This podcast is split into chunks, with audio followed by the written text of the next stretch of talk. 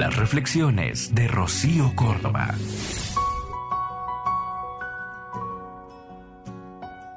Sostén a la madre, no al bebé, porque el bebé está siendo cuidado, alimentado, acurrucado, apapachado y dado todo el amor del mundo, no solo por la madre, sino por su pareja, abuelos, hermanos, primos, amigos.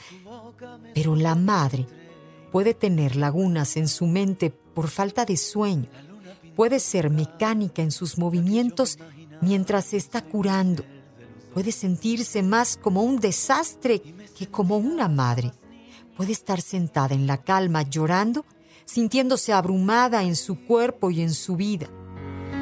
Si ahora deja que te diga desde aquí del otro lado, si le vieras la mirada, su semblante está cambiando. Puede estar llena de culpa de mamá porque en su mente ella no es lo suficientemente buena y está sangrando, haciendo una mueca de dolor, hinchada, desconcertada, hormonal y emocional. Y la madre es el mundo entero de ese bebé y necesita ser vista para que no desaparezca en esa niebla posparto. Aquella noche de luna tu vientre se hizo cuna, trayendo el fruto de algo mutuo. Y es que es tan sagrada tu labor,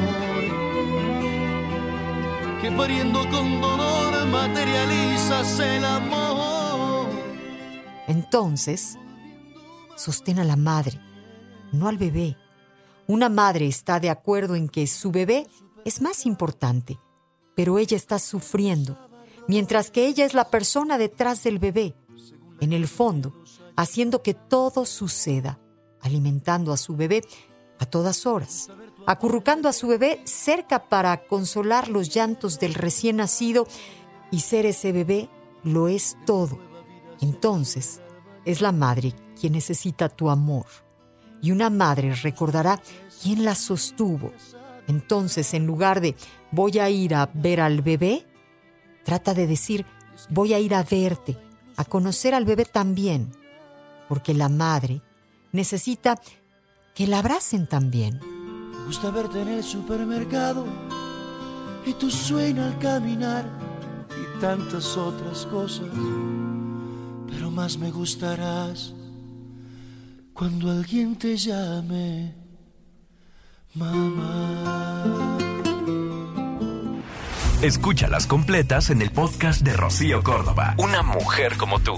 Entra a iHeart.com o descarga la app y regístrate. Es gratis.